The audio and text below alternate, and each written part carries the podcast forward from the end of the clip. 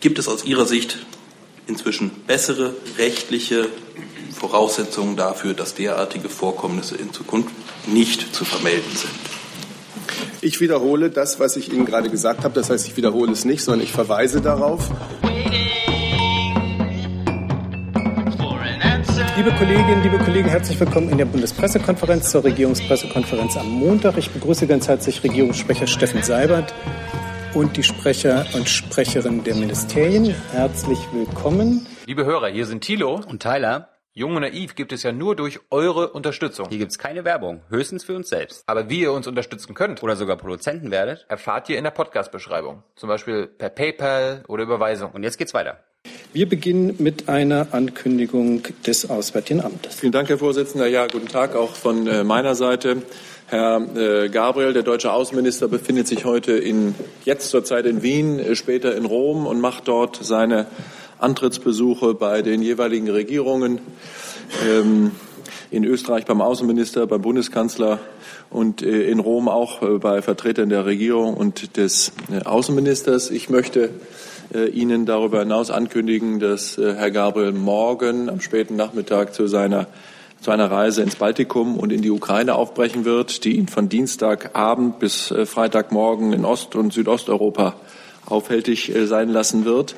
Es geht nach Tallinn äh, am Dienstag und dann am Mittwoch nach Riga und äh, Vilnius, um dann weiterzureisen in die Ukraine. Äh, Sie können sich denken, um was es geht. Es geht darum, auch hier die ersten Kontakte zu knüpfen mit den neuen Kollegen in den baltischen Staaten. Ähm, es wird Gesprächspartner nicht nur geben mit den Außenministern, sondern in der Regel auch die Ministerpräsidenten bzw.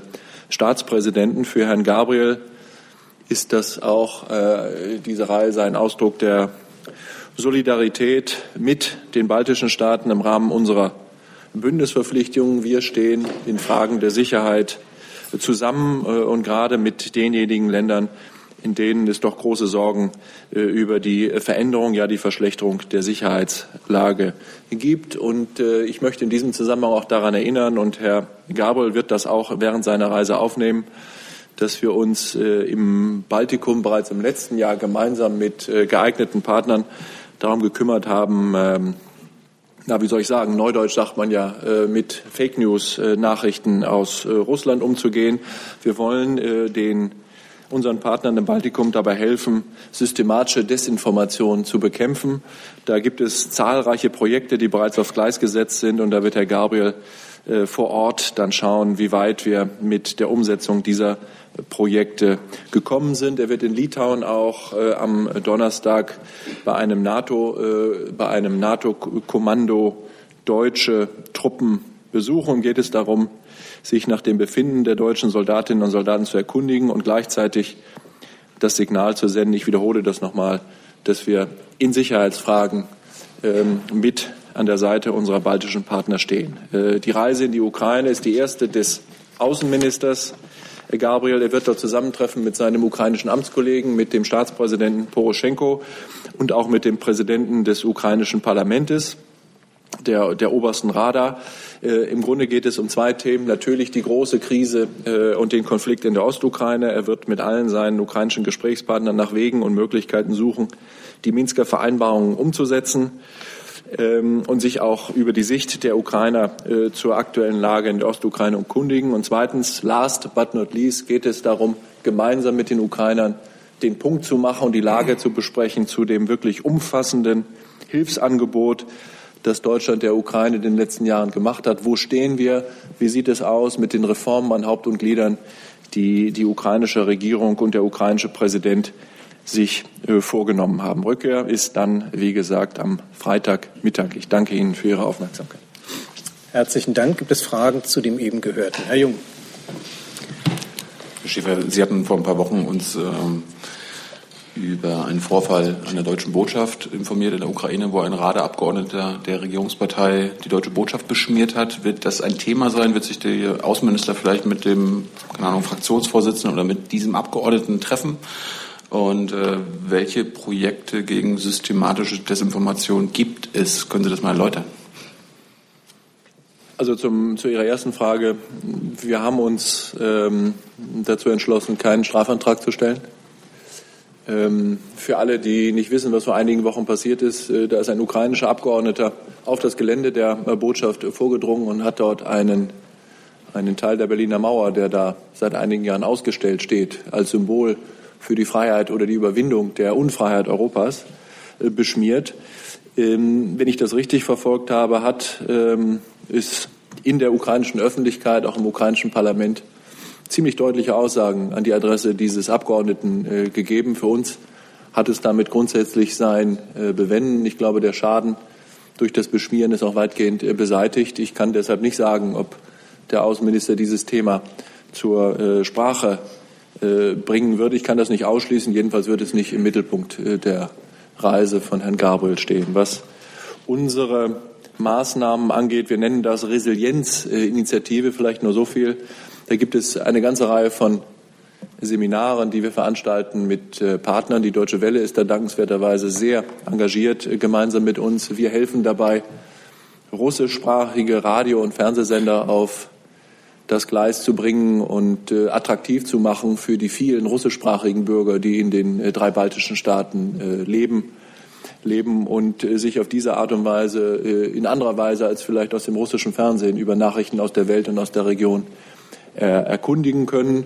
Und insgesamt gilt, dass wir gemeinsam mit unseren baltischen Partnern den Versuch machen wollen, ähm, eben gegen Desinformation aktiv und proaktiv vorzugehen, indem wir wie etwa in der letzten Woche ja geschehen, sehr schnell reagieren, wenn da Gerüchte aufkommen, die sich in Windeseile verbreiten und die sich eben wie äh, unhaltbare Vorwürfe an die Adresse von deutschen Soldaten in Litauen als fake, als gelogen herausstellen.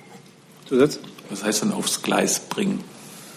Das heißt, äh, dass ähm, es äh, entweder gemeinsame Initiativen gibt oder Initiativen in den baltischen Staaten gibt, äh, Informationsangebote für russischsprachige Bürger in diesen Republiken zu machen, die aus unserer Sicht ähm, dem Gebot von äh,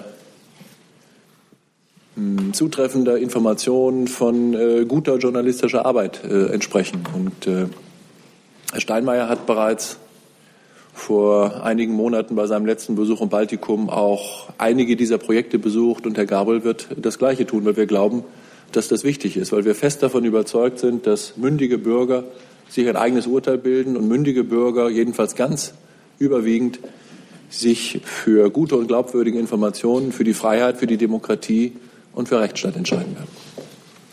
Weitere Fragen dazu? Das ist nicht der Fall. Dann kommen wir zu anderen Themen. Herr Heller. Ich würde gerne Sie, Herr Seibert, und auch das Wirtschaftsministerium fragen, ähm, es gab heute große Berichte über angebliche, ein angebliches Entgegenkommen Chinas in Hinblick auf Quoten für Elektroautos. Es war die Rede davon, dass die Kanzlerin selbst interveniert habe.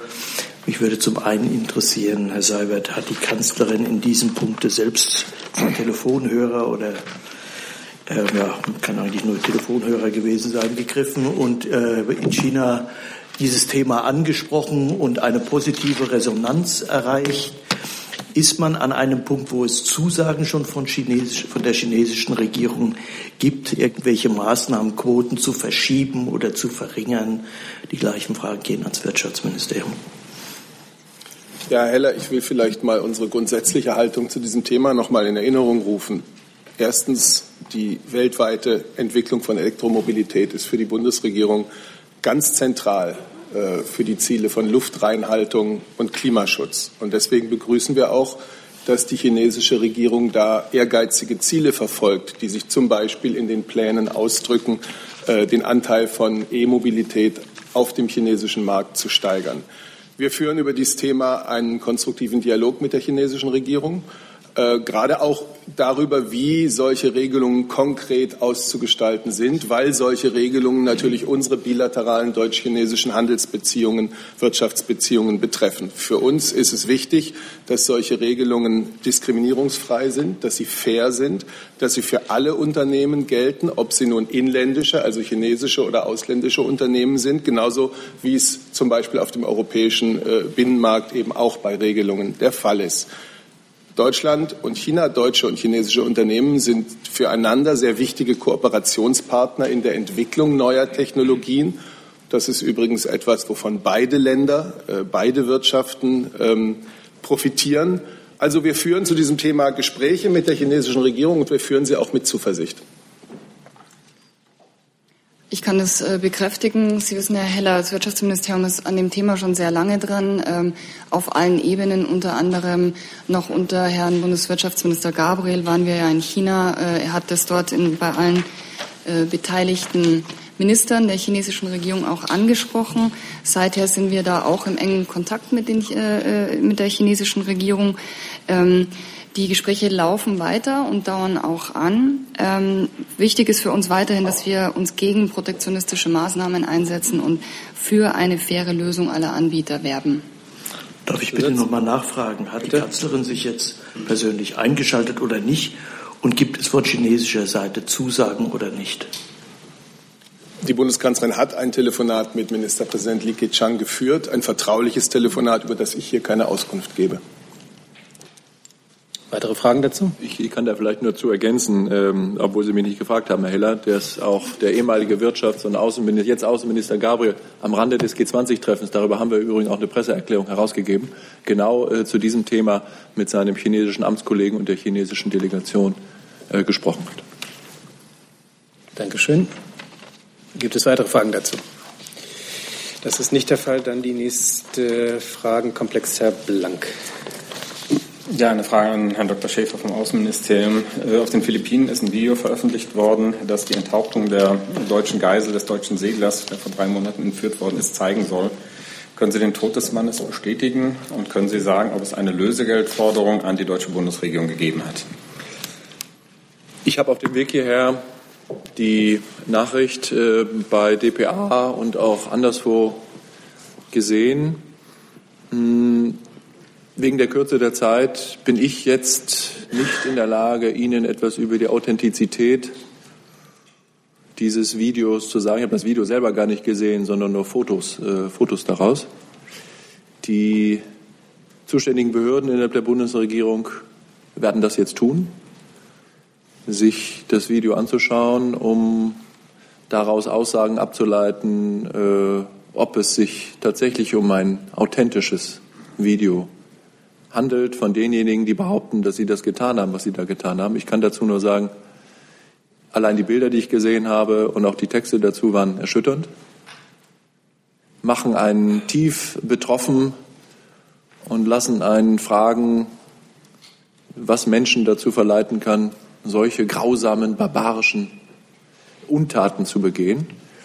Aber ich bin äh, hier und jetzt äh, nicht in der Lage, Ihnen zu bestätigen, äh, ob es sich um ein authentisches Video handelt. Und äh, zu dem betreffenden Fall gilt das, was ich eigentlich hier immer sage, dass es sich, dass sich die Bundesregierung grundsätzlich zu dieser Art von Entführungsfällen nicht äußert. Äh, jede Art von öffentlicher Äußerung äh, tut einer Lösung des Falles ganz sicher nicht gut. Und hier sind wir jetzt in einer Zwischensituation, in der wir einfach nicht wissen, was da geschehen ist. Äh, und äh, da möchte ich auch nicht weitere Ausführungen zu machen. Weitere Fragen? Das ist nicht der Fall. Dann ein neues Themenfeld, Frau Jen. Ähm, ja, ähm, eine Frage zur äh, London Stock Exchange und Deutsche Börse. Da sieht es ja jetzt so aus, als was die Fusion nicht zustande kommt aufgrund ähm, von ähm, Forderung jetzt der EU-Kommission und auch, dass äh, äh, keine weiteren Zugeständnisse gemacht werden sollen. Wie schätzt das die Bundesregierung ein? Ja, ich würde sagen. Ja, also wir haben natürlich die Medienberichte gelesen, aber ich kann Ihnen dazu jetzt keinen Kommentar geben. Also wir kommentieren diese Entwicklung nicht. Wir haben auch ähm, als die Pläne bekannt geworden sind und im Laufe der, der, der Zuge der, im Laufe der Zeit immer wieder betont, dass es sich um eine geschäftspolitische Entscheidung handelt. Ähm, und deswegen können wir das jetzt auch hier nicht kommentieren.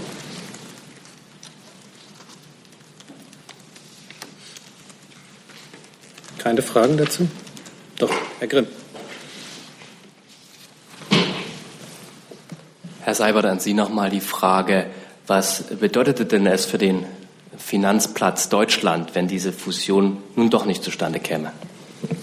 Ja, Sie sprechen im Konjunktiv und das zeigt schon, äh, dass wir hier jetzt erstmal noch über eine Hypothese sprechen. Ich möchte das laufende Verfahren genauso wenig wie die Kollegin aus dem Finanzministerium bewerten. Weitere Frageversuche dazu?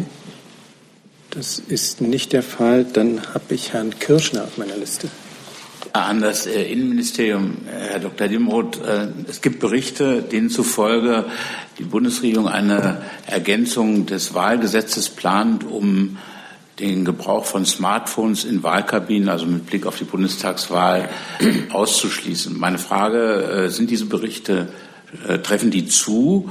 Und wenn ja, ähm, sieht sich Ihr Ministerium dazu veranlasst, aufgrund der Tatsache, dass es möglicherweise sich solche Fälle bei Landtagswahlen gehäuft, gehäuft haben. Ja, vielen Dank für Ihre Frage. Ähm, zunächst mal allgemein gilt, äh, wie Sie wissen, dass wir äh, Berichte, die sich auf äh, Quellen wie beispielsweise aus Kreisen der Bundesregierung oder aus Sicherheitskreisen berufen, nicht kommentieren. Ganz grundsätzlich kann ich Ihnen zu dem Thema sagen, dass es ähm, dem üblichen Tun entspricht, äh, dass im Vorgang vor anstehenden Bundestagswahlen das BMI als insoweit zuständiges Ministerium sich äh, im Bereich des durch das Bundeswahlgesetz eröffneten Gestaltungsspielraums im Rahmen von Verordnungsrecht äh, anschaut, gemeinsam mit den Landeswahlbehörden anschaut, ob aus den vergangenen Bundestagswahlen oder der Entwicklung bis zu den anstehenden Wahlterminen sich ähm, Erfahrungswerte gesammelt haben, die eine mögliche Änderung der Bundeswahlordnung, also nicht des Gesetzes, erforderlich erscheinen lässt. Und ähm, wenn dieser Prüfprozess abgeschlossen ist, eben entsprechende Veränderungen auf den Weg bringt. Das ist das grundsätzliche Verfahren, die grundsätzliche Übung im Vorgang zu anstehenden Bundestagswahlen.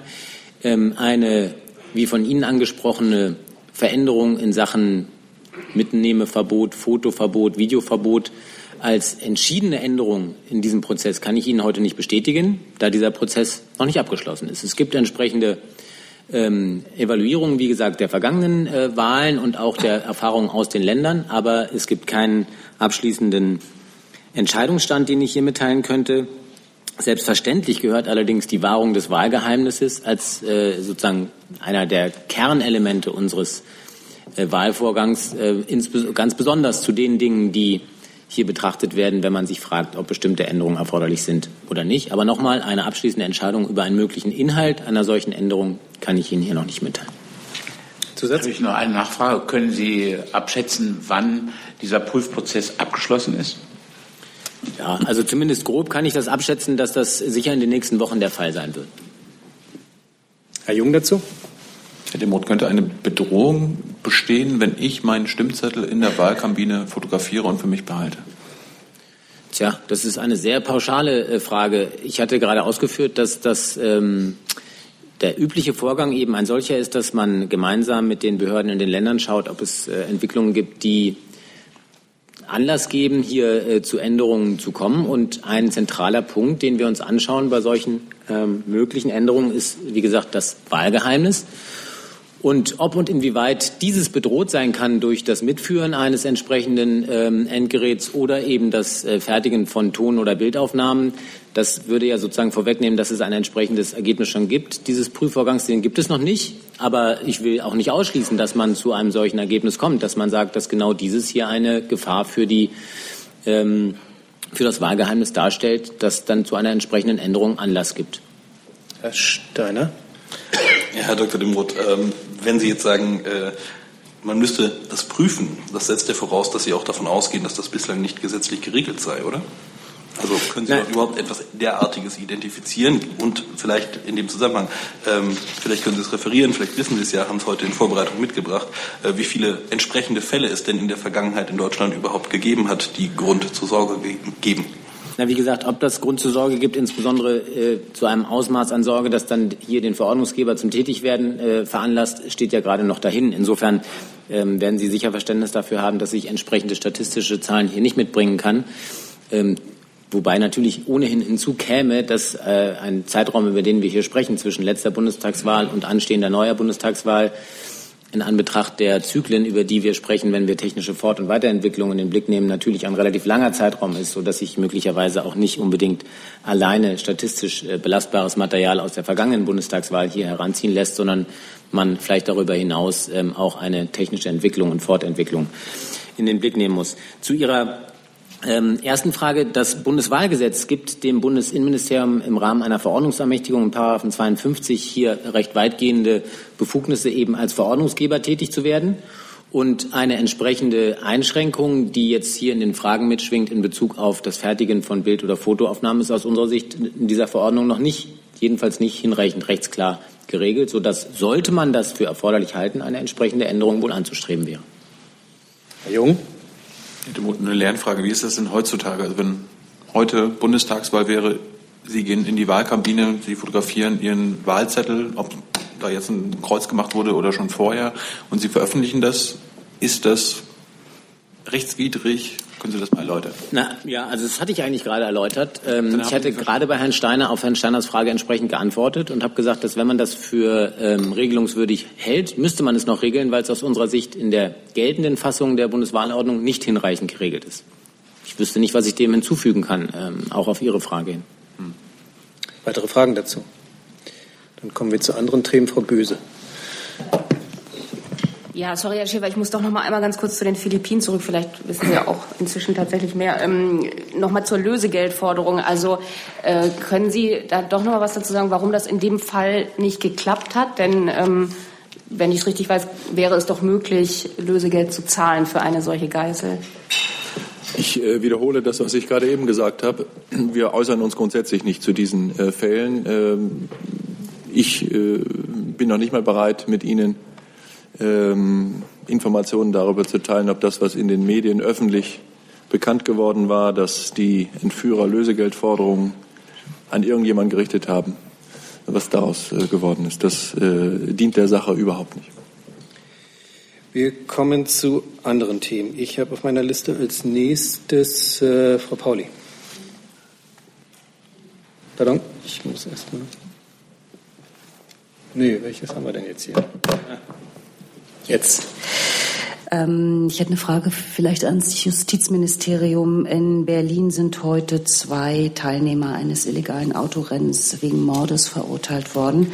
Erstmal die Frage, äh, wie beurteilen Sie diese Entscheidung? Und äh, damit verbunden ist die Frage, ähm, es wird ja schon seit längerem diskutiert, eine Verschärfung des Strafrechts äh, mit Blick auf ähm, ja, das Ändern, Ordnungswidrigkeit, äh, Autorennen zu einer Straftat zu machen. Wie weit sind denn da die Pläne gediehen? Ja, vielen Dank. Vielen Dank für diese Frage. Ähm, zum ersten Teil ähm, kann ich Ihnen nur sagen, dass wir zum konkreten Fall uns natürlich nicht einlassen können. Da, ähm, den kann ich nicht und werde ich nicht bewerten. Ganz allgemein kann ich Ihnen zum Thema illegale ähm, Autorennen sagen, ähm, dass ähm, das BMJV ähm, Maßnahmen zur Verhinderung illegaler Kraftfahrzeugrennen ähm, sehr äh, begrüßt und für geboten hält, auch für diesen Zweck gesetzgeberische Maßnahmen zu treffen. Minister Maas hat sich ja auch in der Vergangenheit dazu schon geäußert. Beispielsweise hat er im November gegenüber der Rheinischen Post gesagt, bei den illegalen Straßenrennen handelt es sich um ein Phänomen, das überall in Deutschland zu einem Hobby von Verrückten geworden ist. Die Auswirkungen sind katastrophal. Es sind schon Menschen dabei zu Tode gekommen. Es gibt zahlreiche Strafverfahren bereits nach jetzigem Recht. Dennoch, wir sollten sehr sorgfältig prüfen, ob die geltenden Regeln wirklich ausreichen. Dazu ähm, liegt ja auch ähm, schon ein ähm, Vorschlag aus dem Bundesrat vor für ein schnelles Verfahren eben ähm, ähm, also für ein schnelles Verfahren äh, gibt es ja schon diesen Gesetzentwurf des Bundesrates vom 23. September, den äh, die Bundesregierung äh, in ihrer Stellungnahme vom 18. Oktober ähm, soweit beurteilt hat, dass sie eine sorgfältige Prüfung zugesagt hat. Und das BMJV wird diesen Prozess selbstverständlich weiter unterstützen, um das Vorhaben zeitnah zu einem fachlich überzeugenden Ergebnis zu führen. Da fraglich ist allerdings, ob eine eigene Gesetzesinitiative der Bundesregierung hier erforderlich wäre, ähm, auch um das Verfahren insgesamt nicht zu verzögern. Zusatz vielleicht, ähm, ermuntert Sie das Urteil der Richter äh, in Berlin, äh, da ein bisschen den Druck äh, zu erhöhen, also dass die Prüfung vielleicht ähm, nicht allzu lange dauern zu lassen, also dass man da zu einer Einigung oder zu einer Entscheidung kommt? Ähm, man ganz klar, das Urteil selber werde ich nicht beurteilen, ähm, habe aber ja schon ausgeführt, dass der Druck ohnehin groß ist, äh, dass wir uns sehr stark dafür einsetzen, eben ähm, die Bundesratsinitiative voranzubringen. Mhm. Ja. ja, gerne.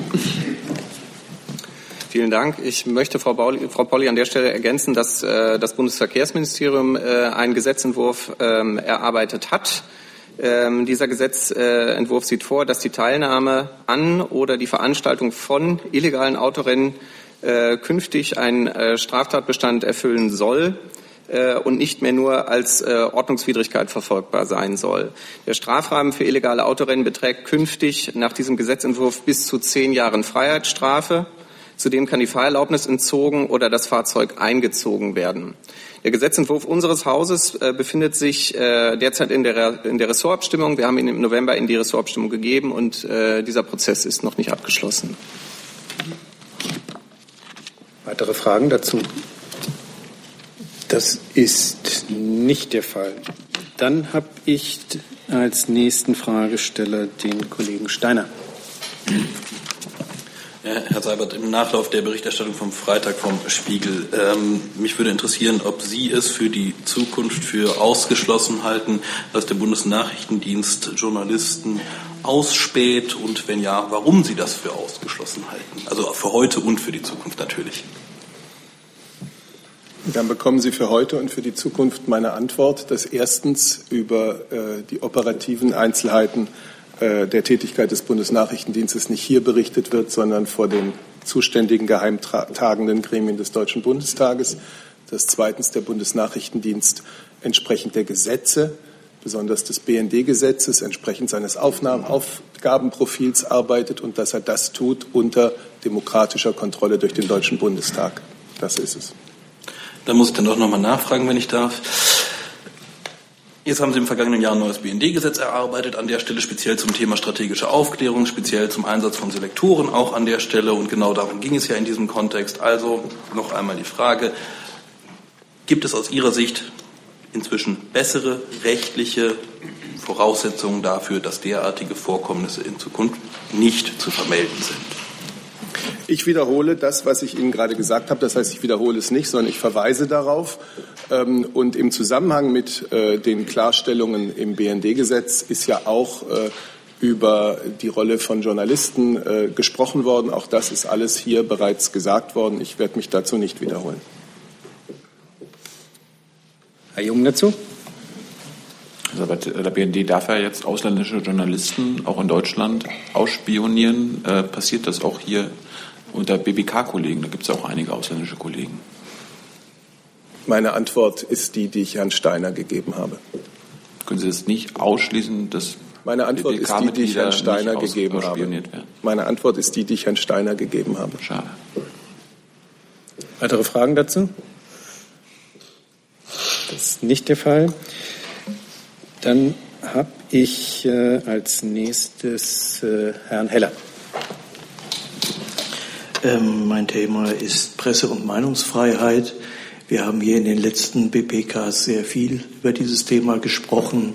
Am Falle Yücel, ähm, die Regierung hat sehr deutlich ihre Sorgen auch deutlich gemacht gegenüber dem, was in der Türkei sich auf diesem Gebiete tut.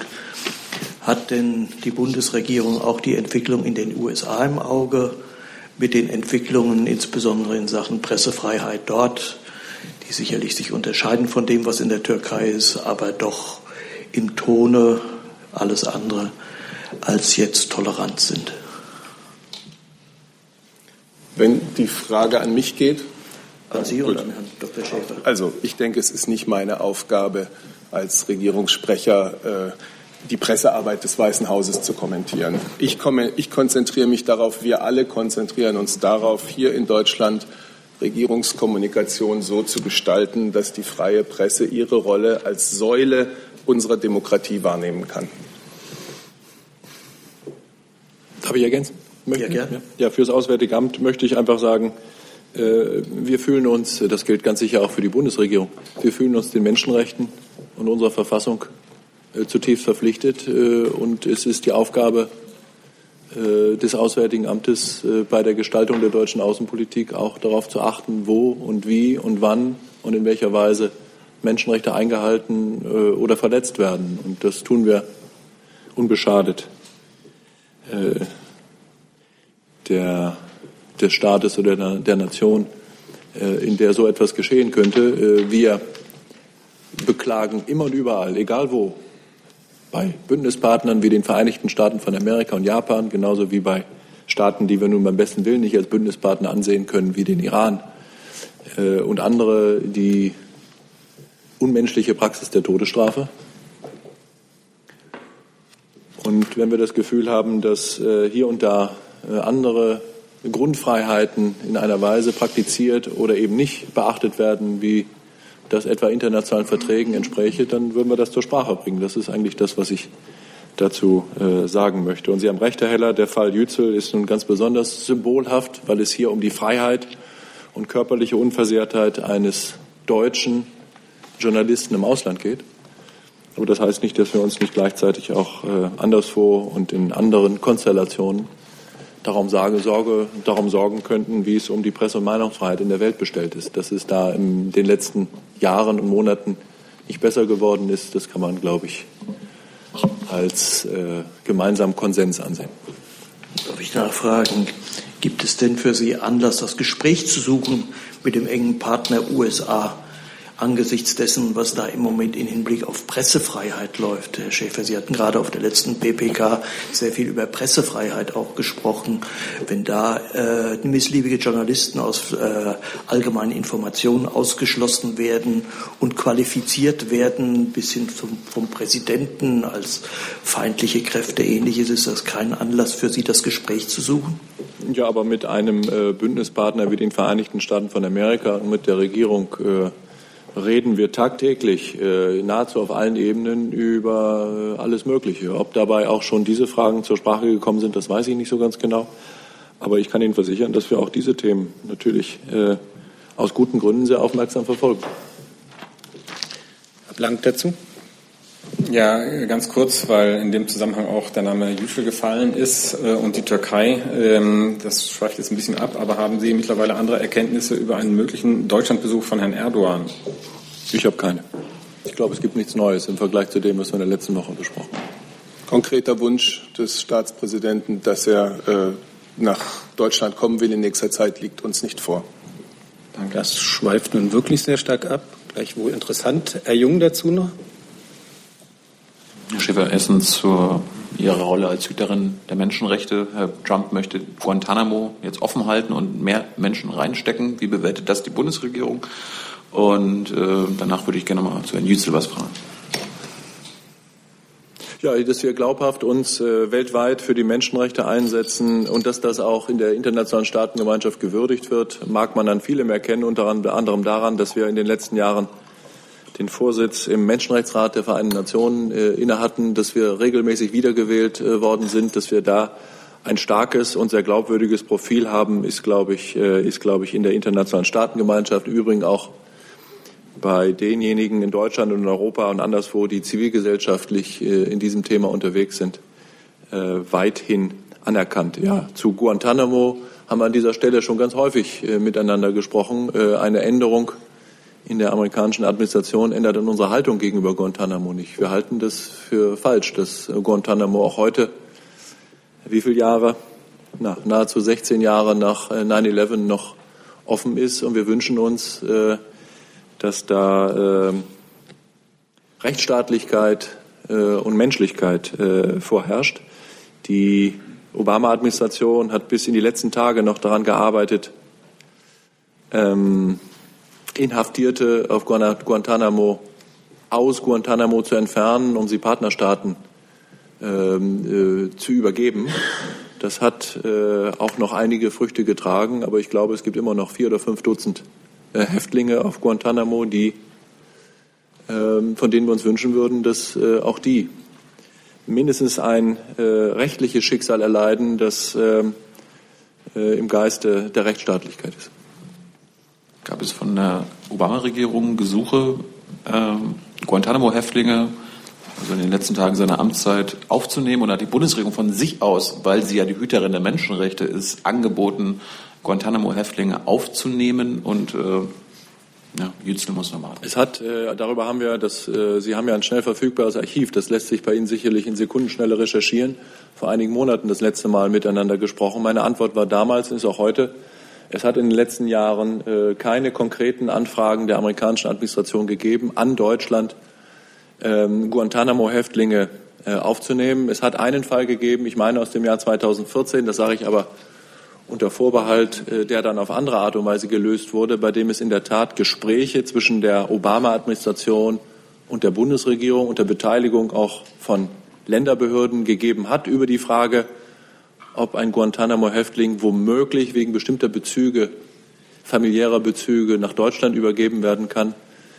Die Amerikaner haben dann letztendlich diesen Gesprächsfaden äh, nicht weiter äh, geknüpft, ganz offensichtlich deshalb, weil sie eine andere Lösung gefunden haben. Und für die Bundesregierung galt damals, wie äh, gilt jetzt, für uns ist das alles entscheidende Kriterium die äh, öffentliche Sicherheit in Deutschland. Äh, wir wären und waren grundsätzlich bereit, uns dem Gedanken zuzuwenden, einen Häftling aus Guantanamo zu übernehmen, dann, wenn absolut keine Gefahr für die öffentliche Sicherheit in Deutschland bestanden hätte und bestanden äh, hat. Und äh, jetzt haben wir leider keinen, oder jetzt haben wir nicht leider, leider streiche ich, jetzt haben wir keinen Fall, an dem wir das, an dem wir das noch einmal äh, testen können. Es gibt aber auch gar keinen Grund für uns, jetzt bei den Amerikanern nachzufragen. Das tun wir nicht. Also angeboten haben Sie nie. Das wäre mir nicht bekannt, dass das so gewesen ist. Wir kommen zu einem ich wollte zu den Yücel was fragen. Das ist richtig, das ist aber nicht wirklich eine Nachfrage. Insofern okay. möchte ich gerne die Themen hier selber bestimmen und nicht, dass die Kollegen irgendwie Anknüpfungspunkte suchen und dann die Themen selbst bestimmen. Herr Grimm.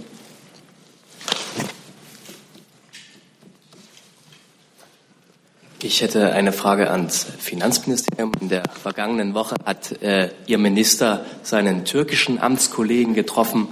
Was war Gegenstand der Gespräche? Zu lesen war, dass es um dass die Türkei um wirtschaftliche Hilfe ersucht hat. Äh, können Sie das bestätigen und noch ein bisschen ausführen, um was es da ging? Ich kann Ihnen bestätigen, dass es ein Treffen gegeben hat äh, zwischen dem Minister und seinem türkischen Amtskollegen. Die Inhalte sind wie immer bei solchen Gesprächen vertraulich. Ähm, die Bundesregierung führt mit der türkischen Regierung wie mit anderen Partnern auch einen konstruktiven Dialog über gemeinsame Interessen. Das ist das, was ich Ihnen dazu sage zu Herr Seibert, in der Berichterstattung war zu lesen, dass ähm, die Türkei sich wirtschaftliche Stabilisierung und Hilfe für Deutschland wünscht. Ist das im Interesse der Bundesregierung, diesen Partner, diesen schwierigen Partner, der äh, neben großen politischen auch jetzt wirtschaftliche Probleme hat, ähm, zu unterstützen?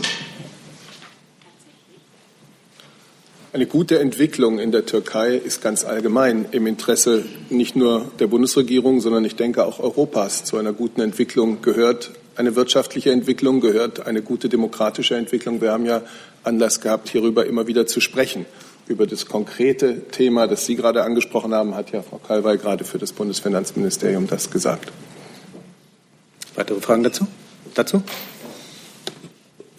Satarov von Western Kafkasa. Ich habe eine Frage auch in Bezug auf die mögliche Kooperation bzw. Hilfe Deutschlands für die Türkei, ob die Menschenrechtsfrage da bei solchen Gesprächen grundsätzlich eine Rolle spielt als Vorbedingung.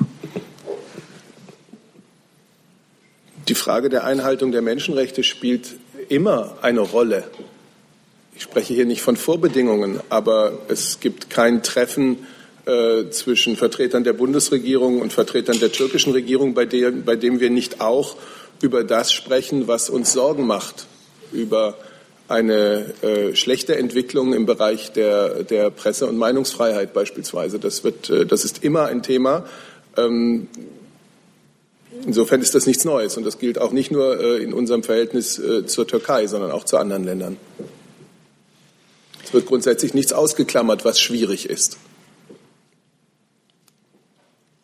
Dann bleiben wir bei dem Thema Türkei. Herr Jung.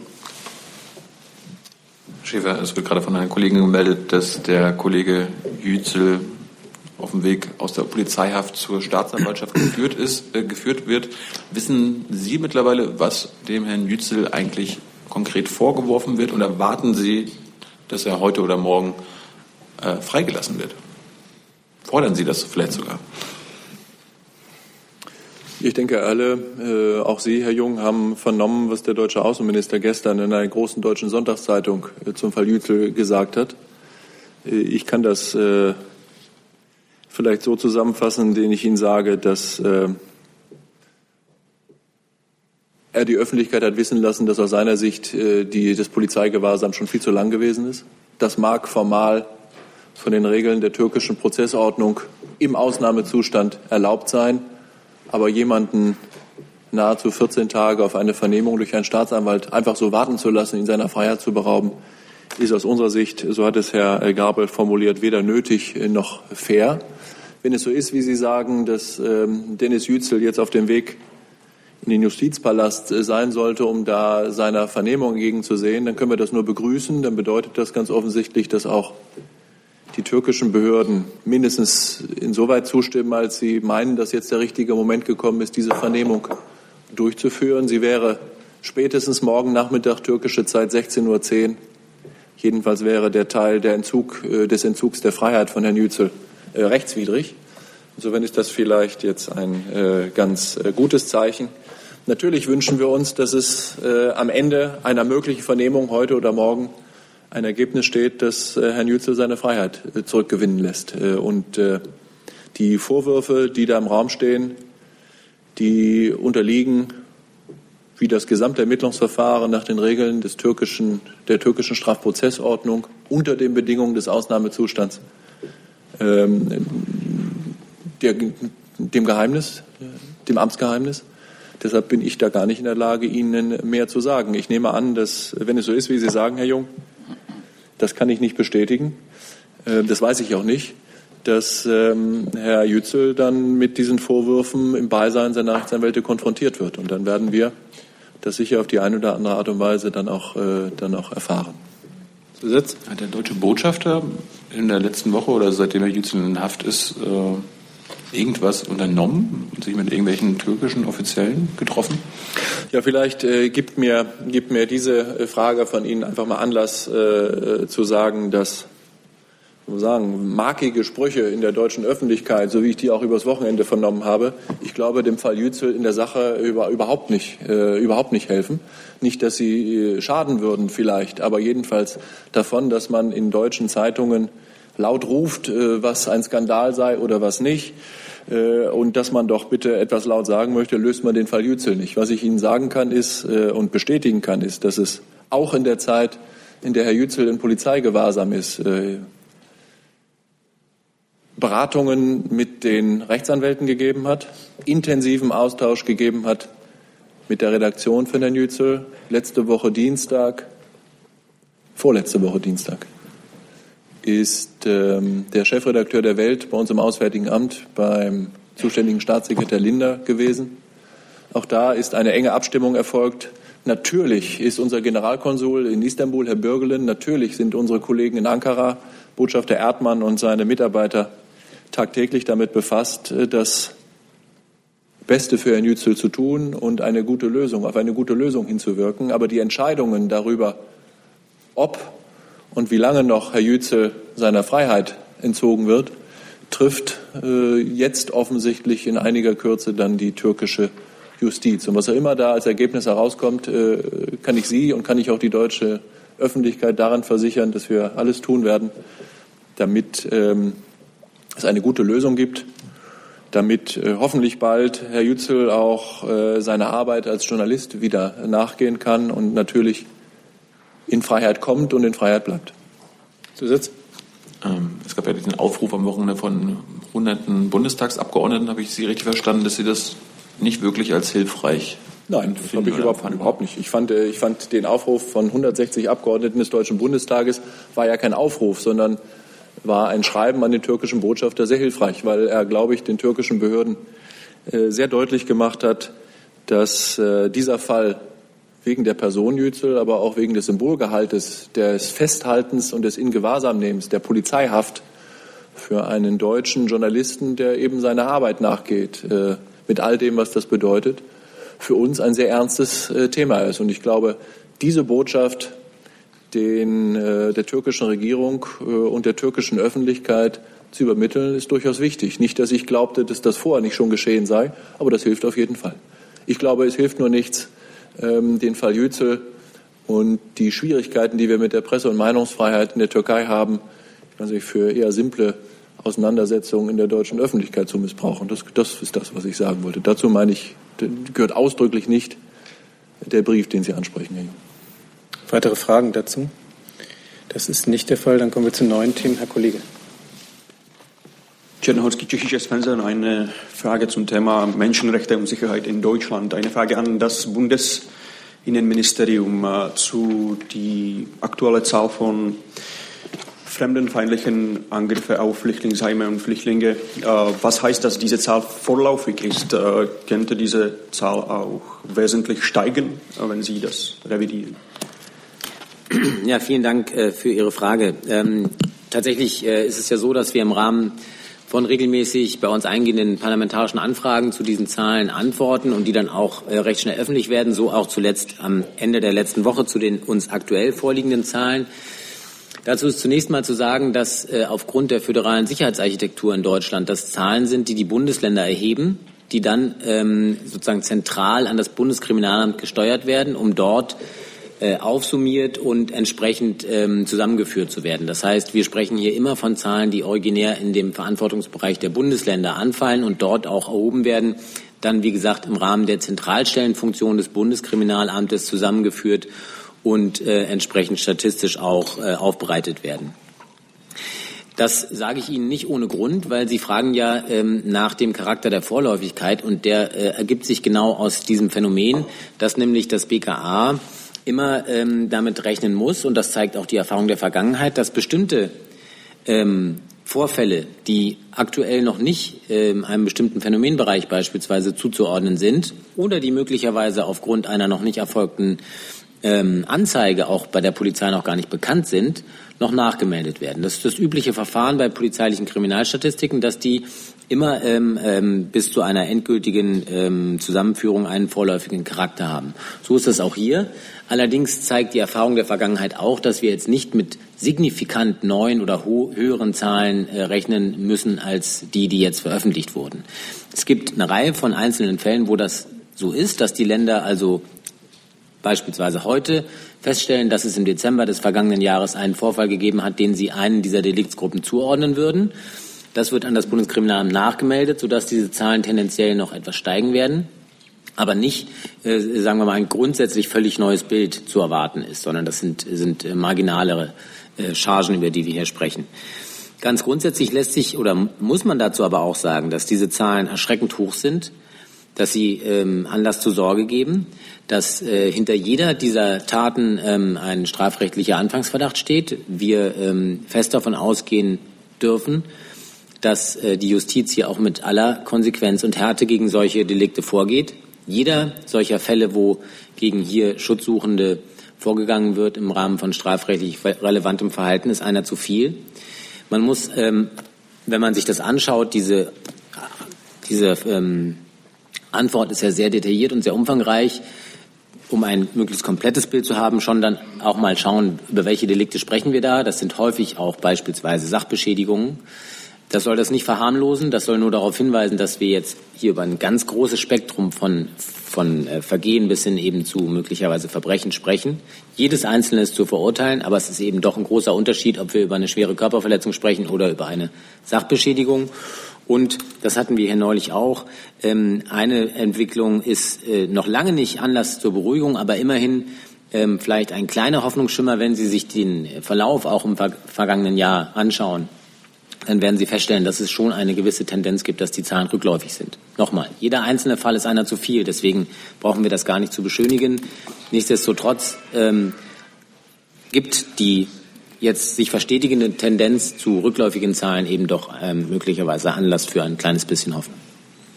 Kurzes Zusatz. Aber entwickelt sich äh, bei Bundesregierung äh, irgendwelche besondere Strategie zur Bekämpfung dieser Taten, weil zum Beispiel Zahl von Angriffen gegen Asylheime ist 2015 laut dieser Nummer fast so hoch in, wie in 2015?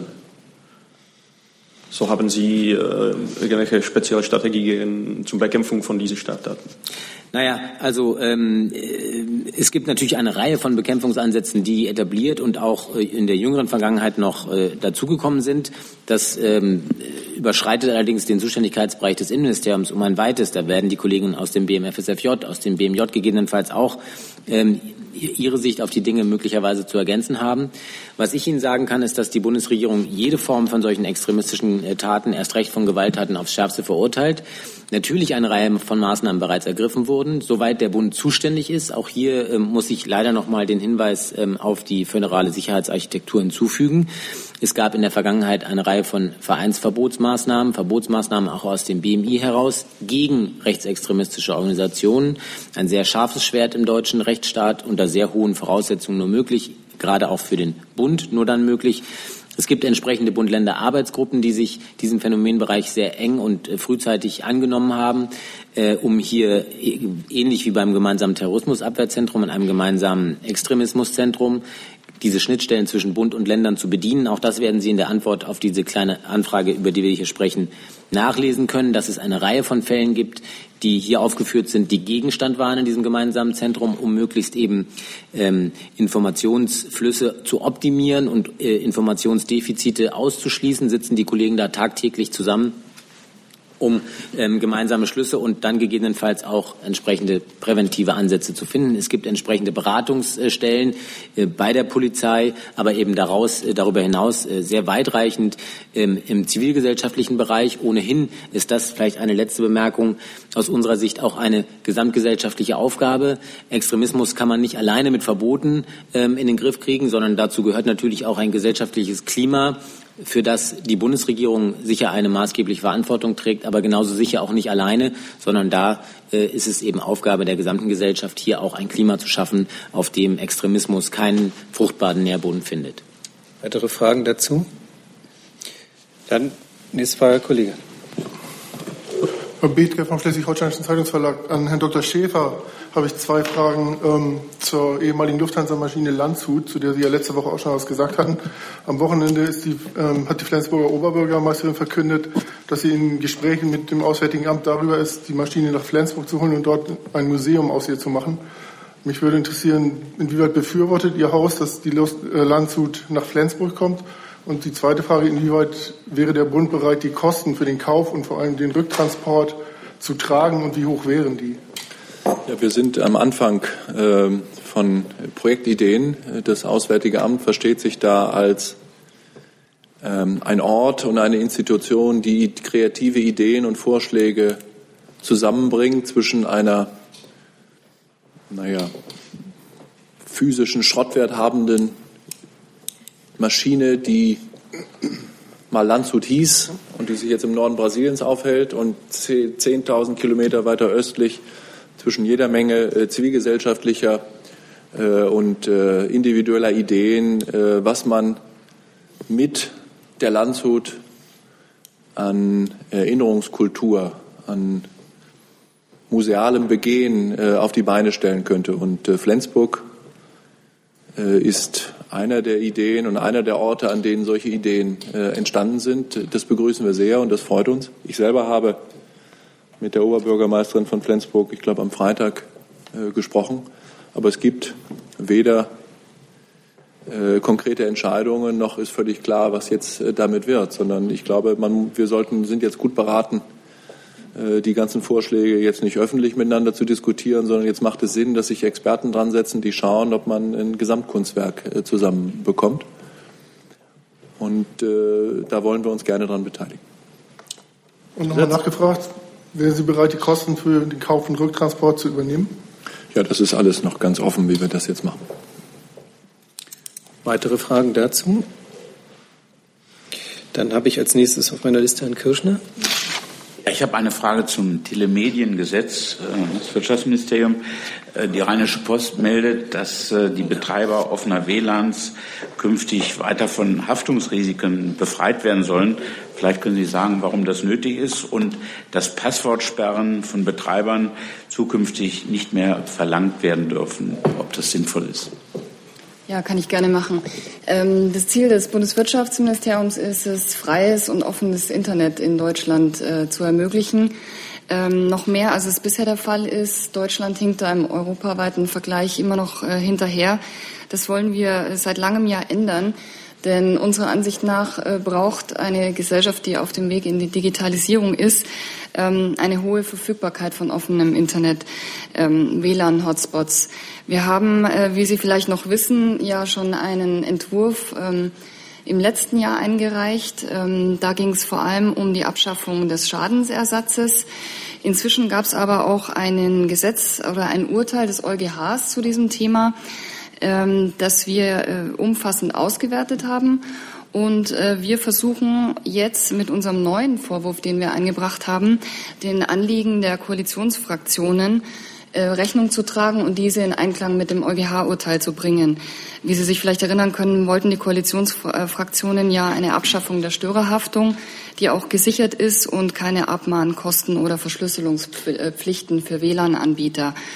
Dem wird unser neuer Gesetzentwurf, äh, dem äh, trägt er Rechnung. Wir haben die Ressortabstimmung eingeleitet und den Länder- und Verbändeversand eingeleitet.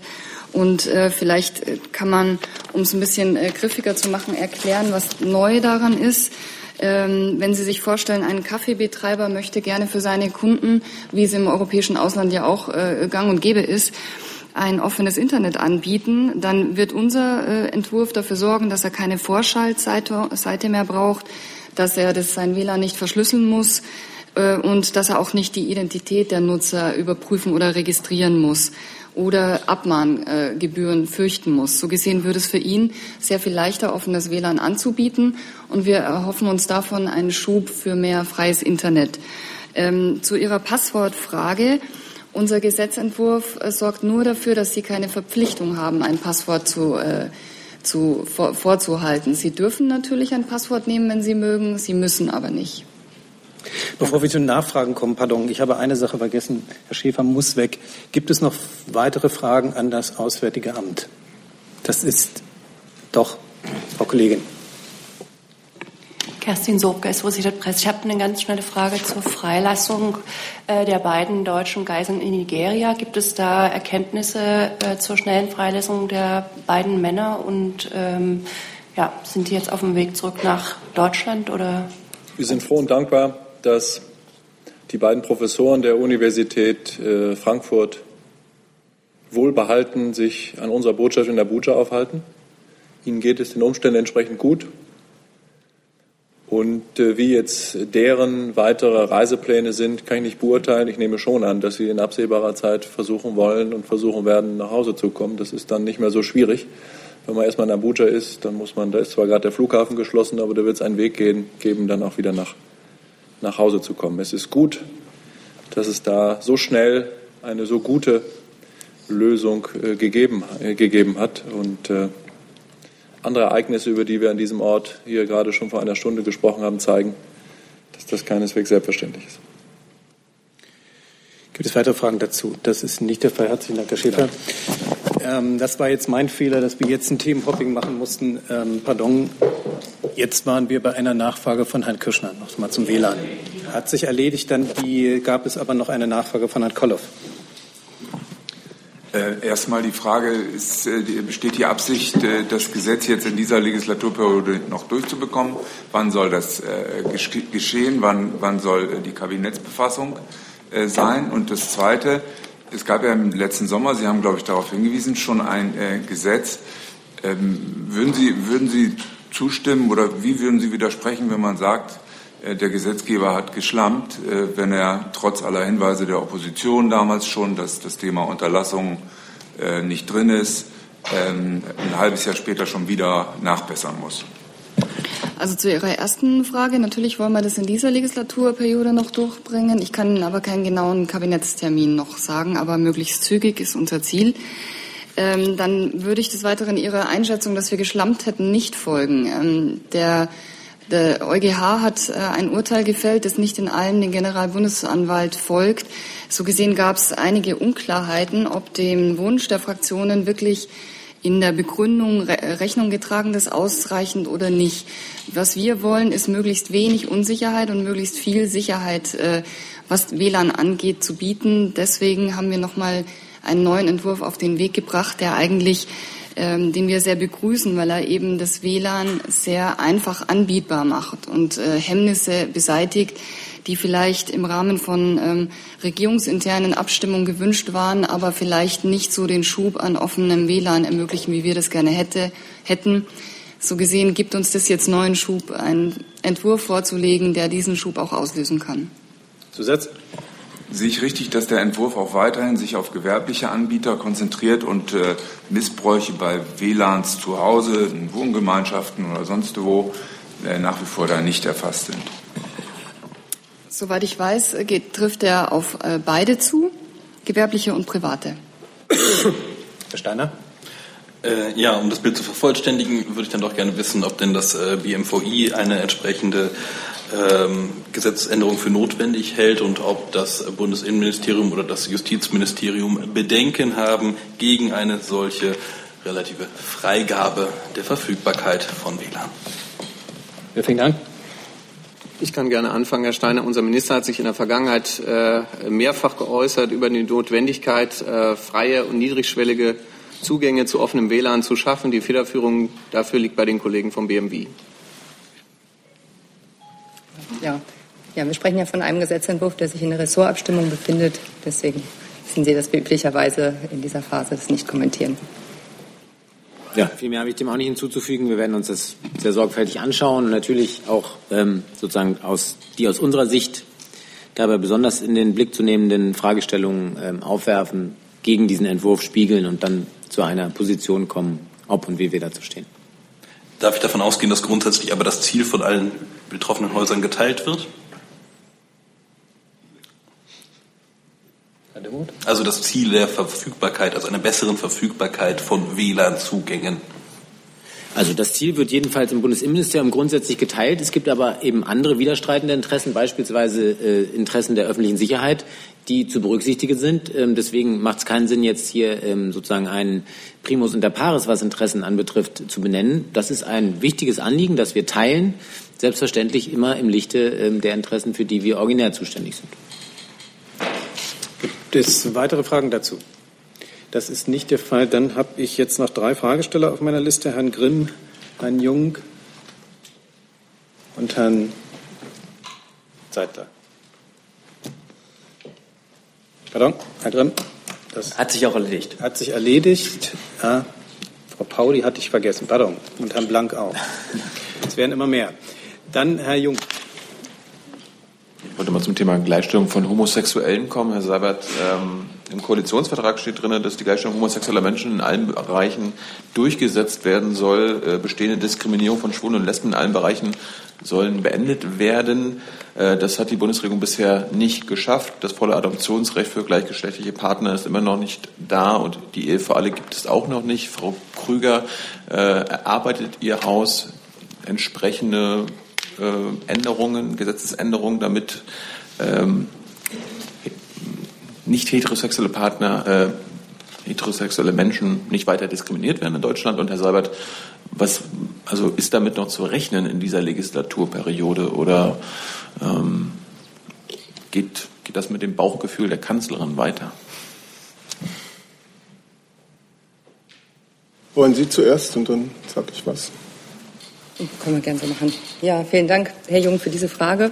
Ähm, zu dem Thema kann ich Ihnen nur sagen, man ist dazu in der Bundesregierung in Gesprächen. Ähm, hinweisen möchte ich aber darauf, dass wir vorgelegt haben einen Gesetzentwurf zur Rehabilitierung, der ähm, für homosexuelle äh, Verurteilten ähm, also nach dem Paragraphen, alten Paragraphen 175 des Strafgesetzbuches Verurteilten, der sich in der Ressortabstimmung befindet.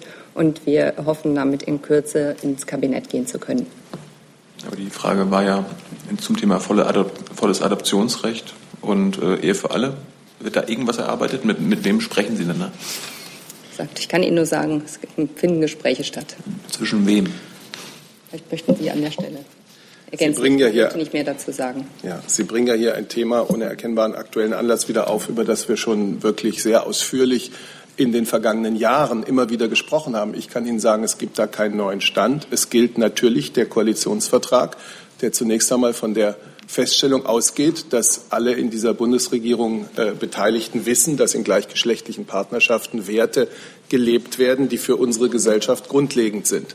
Ferner sieht der äh, Koalitionsvertrag vor, dass wir darauf hinwirken wollen, bestehende Diskriminierungen von gleichgeschlechtlichen Lebenspartnerschaften und von Menschen aufgrund ihrer sexuellen Identität in allen gesellschaftlichen Bereichen zu beenden. Rechtliche Regelungen, die gleichgeschlechtliche Lebenspartnerschaften schlechter stellen, werden wir beseitigen. Das ist im Übrigen das, was nicht nur in dieser Legislaturperiode, sondern seit, ich würde jetzt mal sagen, 15 Jahren Politik verschiedener Bundesregierungen ist und was tatsächlich auch zu zahlreichen äh, Beseitigungen von äh, diskriminierenden ähm, Rechtssituationen geführt hat.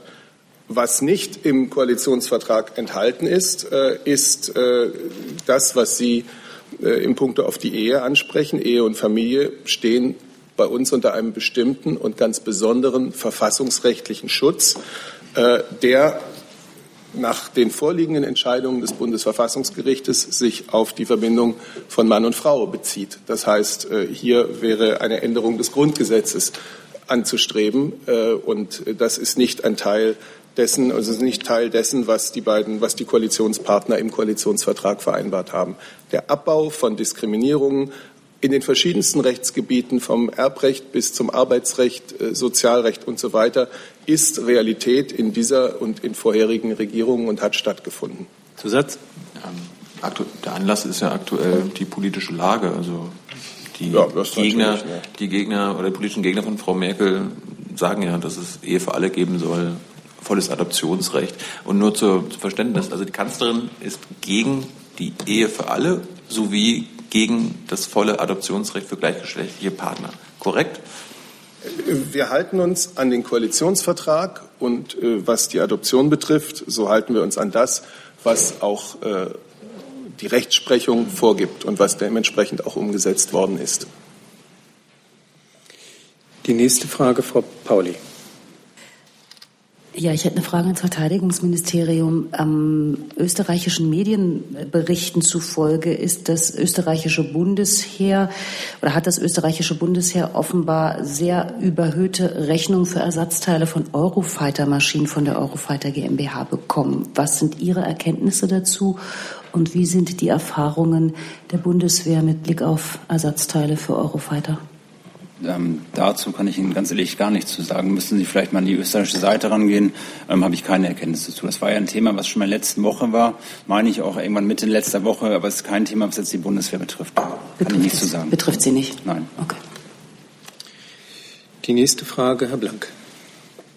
Noch eine Frage an Herrn Sustek und das Verkehrsministerium. Äh, der Tagesspiegel berichtet, der Stuhl des äh, Flughafen Flughafen Gesellschaftsgeschäftsführers Mühlenfeld Wackerle ähm, steht die Bundesregierung noch hinter Herrn Mühlenfeld? Genießt er das Vertrauen? Und wenn ja, warum? Wenn nein, natürlich auch.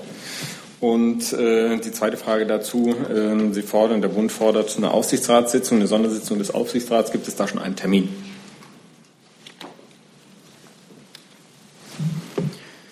Wir haben in der Tat eine Sondersitzung des Aufsichtsrats äh, beantragt. Einen Termin kann ich Ihnen jetzt nicht nennen.